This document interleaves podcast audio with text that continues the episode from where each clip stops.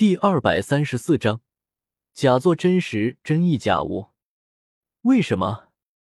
当眼前这道亮丽的身影，趁着唐三走神的功夫，一剑刺入唐三心脏的时候，唐三感觉自己整个人都崩溃了。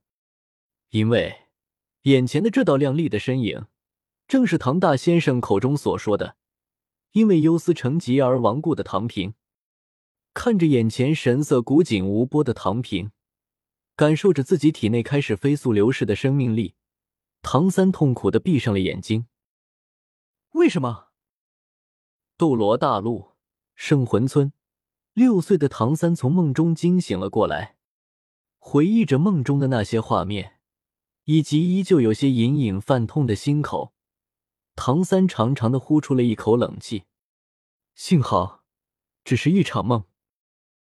喃喃自语了一句。唐三下意识的抬手，想要擦掉额头的冷汗，可是刚抬起手，唐三就发现了不对的地方。自己虽然又回到了斗罗大陆，可是自己怎么变小了？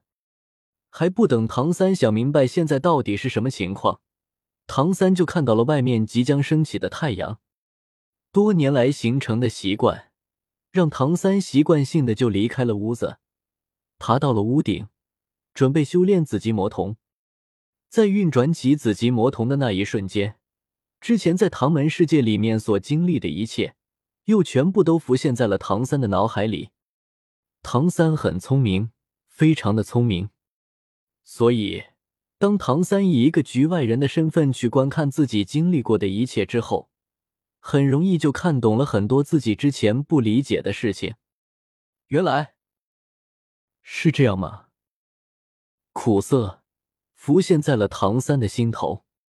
唐门暗器，天下第一。偶尔出现一两件顶级的唐门暗器，还能被这个世界所接受。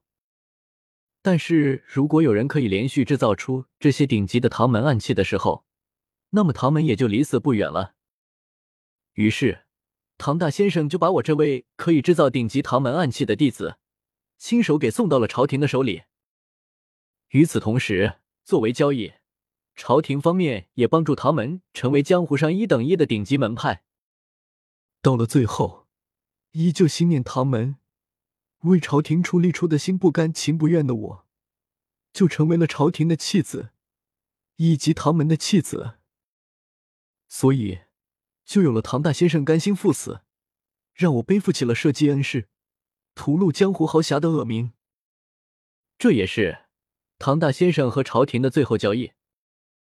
至于这笔交易的结果，呵呵，唐门重回二流门派，朝廷也收录了一批顶级的唐门暗器，江湖上的那些豪侠们也因为我的设计而损失惨重。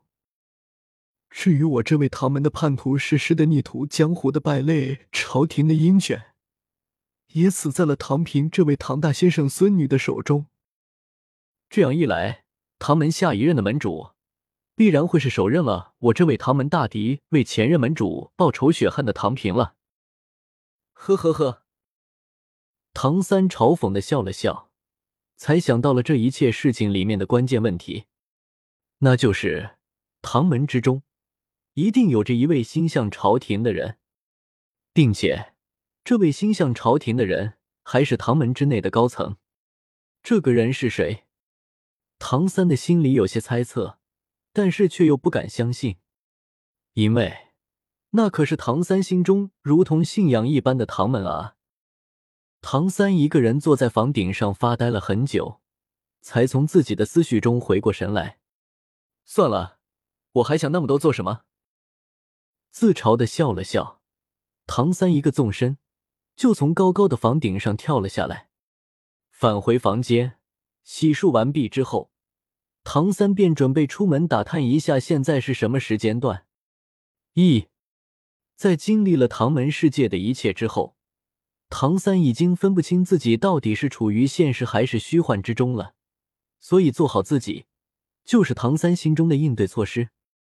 如果是虚幻，那么幻境总有被打破的那一天；如果是现实，那么重来的人生，自己一定要好好把握。有一说一，唐三的这个想法，从某种意义上来说，是面对眼前情况最好的办法了。只可惜，唐三没有听过那么一句话：“假作真时真亦假，无为有处有害无。